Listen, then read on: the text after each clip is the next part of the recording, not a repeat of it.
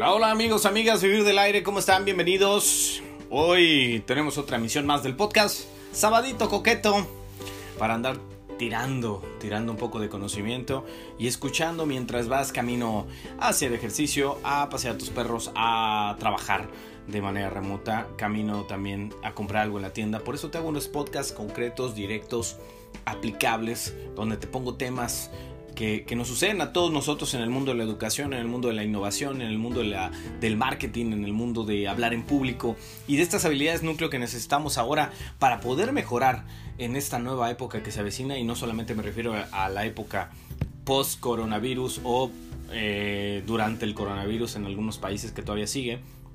Hoy vamos a platicar de cómo nuestro cerebro debe de entrenar pues para que tomemos mejores decisiones, ¿no? Normalmente lo hacemos así, pero estas van más enfocadas a tu negocio. Así que pon mucha atención, saca lápiz y papel y continuamos con el podcast Vivir del Aire. Yo soy Jorge de Menegui y empezamos a las de ya.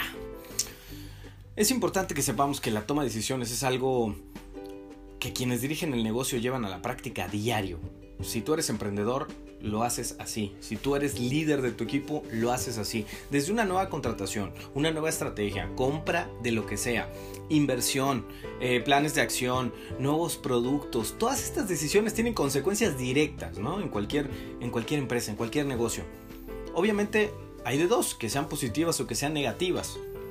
Pero eso depende en gran medida de la conciencia con la que hayamos tomado esta decisión.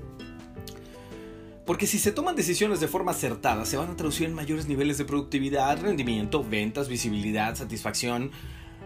Pero en el caso contrario, podrían suponer incluso el cierre o la quiebra definitiva del negocio. Así que recuerda que lejos del negocio o lejos de la oficina, nuestro día a día está repleto de tomar decisiones. A veces están tan incorporadas a nuestra rutina que no somos muy conscientes de ellas, ¿no?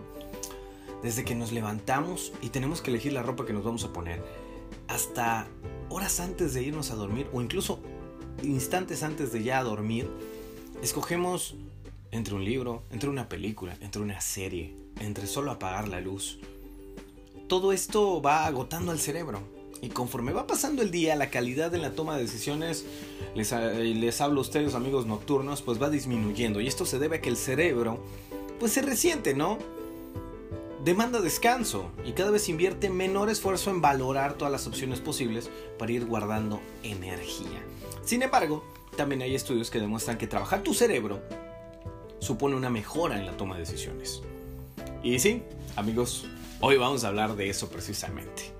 Así que vamos a entrenar nuestro cerebro con estas técnicas probadas, porque hay una solución que nos va a ayudar a tomar decisiones más eficaces y acertadas en nuestro día a día a nivel profesional y por supuesto a nivel personal primero. Nos va a servir para vivir mejor y, dicho sea de paso, para asegurar el rumbo de nuestro emprendimiento, de nuestro negocio, de nuestra empresa. Pero ¿cómo vamos a entrenar nuestro cerebro? A través de estas técnicas que una vez puestas en, en, práctica, pues van a aliviar tu fatiga mental.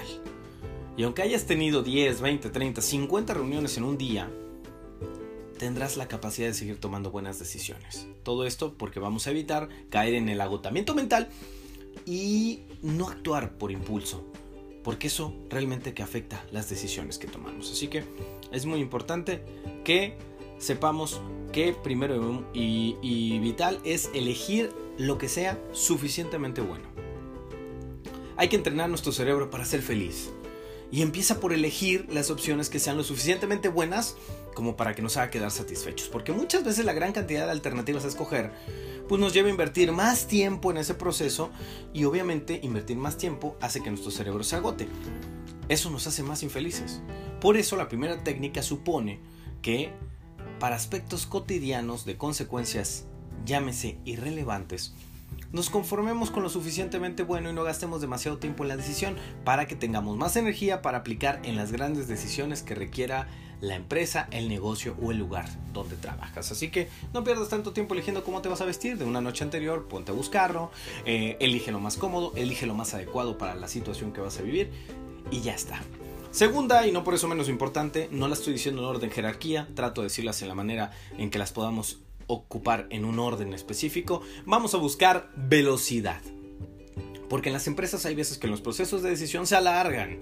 El tiempo es excesivo y normalmente por motivos como la importancia del tema a tratar, porque no se tiene toda la información al completo o porque hay que consultar a demasiada gente. Y eso nos pasa mucho a la gente que trabajamos en burocracia. Y esto acaba afectando la calidad de la decisión final, por lo que apostar por un proceso rápido basándonos en la única información que hay disponible puede ser una mejor solución estar tardando mucho por la espera que se tiene que llevar. Ojo, trata de acelerar los procesos que te competen a ti. Ya los demás trata de hacer pues una presión sin llegar a ser molesto para que ellos también puedan llegar ya con los temas eh, avanzados y podamos salir lo más pronto posible. Tercer punto o tercer eh, estrategia a tomar, hay que sopesar todas las opciones, ¿no? Porque cuando estamos, por ejemplo, ante dos opciones, lo ideal es valorar el potencial de ambas. Porque lo habitual es que pues, la repercusión que vayan a tener en la empresa pues, no sea la misma si tomas una decisión u otra. Así que hay que entrenar a nuestro cerebro analizando las alternativas. Todo esto más allá de lo superficial, amigos de la audiencia.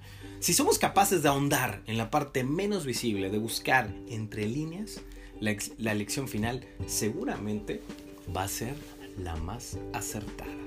Luego hay que pensar en corto plazo.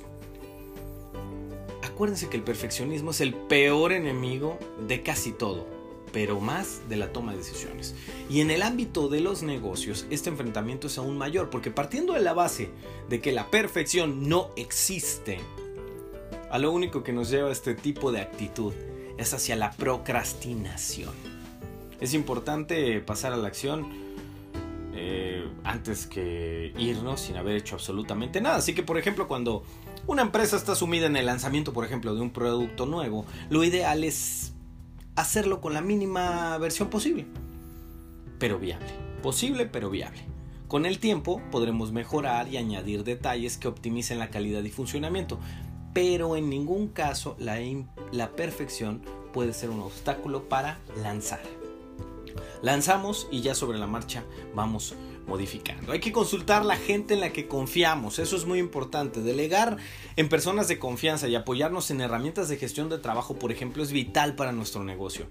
Porque de otra manera no podría crecer. ¿Te imaginas un empresario encargándose de todas y cada una de las responsabilidades que implica sacar adelante una compañía? Básicamente esto sería inviable. Y además también tiene una explicación lógica y anatómica porque delegar alivia la carga mental a la hora de tomar decisiones. Incluso aporta nuevos puntos de vista que en la mayoría de las ocasiones lo que hacen es sumar valor a la elección final. Así que existen juegos para entrenar tu cerebro que se podían poner en práctica en equipos de trabajo, por ejemplo, para fortalecer este aspecto de la delegación. Es una idea que ya se está implementando en algunas empresas y pues tú puedes ser pionero en tu campo, porque aquí es un tema nuevo.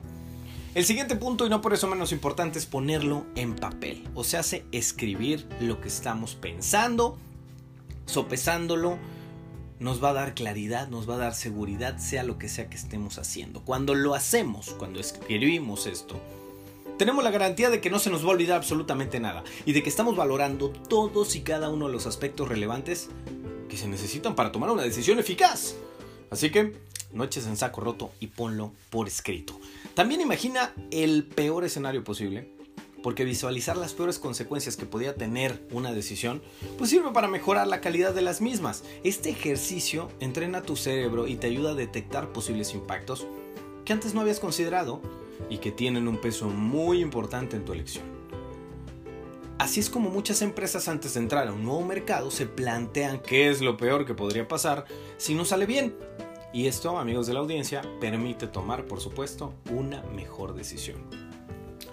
Aquí les voy a dar un plus, algunos ejercicios más para entrenar tu cerebro, porque estos no son las únicas técnicas que yo te dije para implementar si decides entrenar tu cerebro. De hecho, hay muchas otras formas de hacerlo. Obviamente yo no puedo dárselas todas en un podcast, pero antes de acabar me gustaría ayudarles con lo siguiente. Por ejemplo, implementa rutinas para tomar menos decisiones. Hazlo con tareas poco o nada relevantes como elegir la ropa de cada día, tu desayuno, tu trayecto para ir a trabajar. Otro punto muy importante es huir del caos, porque el estrés diario afecta a tu cerebro. Y eso se refleja en la toma de decisiones. Desconecta todo lo que puedas para ver con mayor claridad.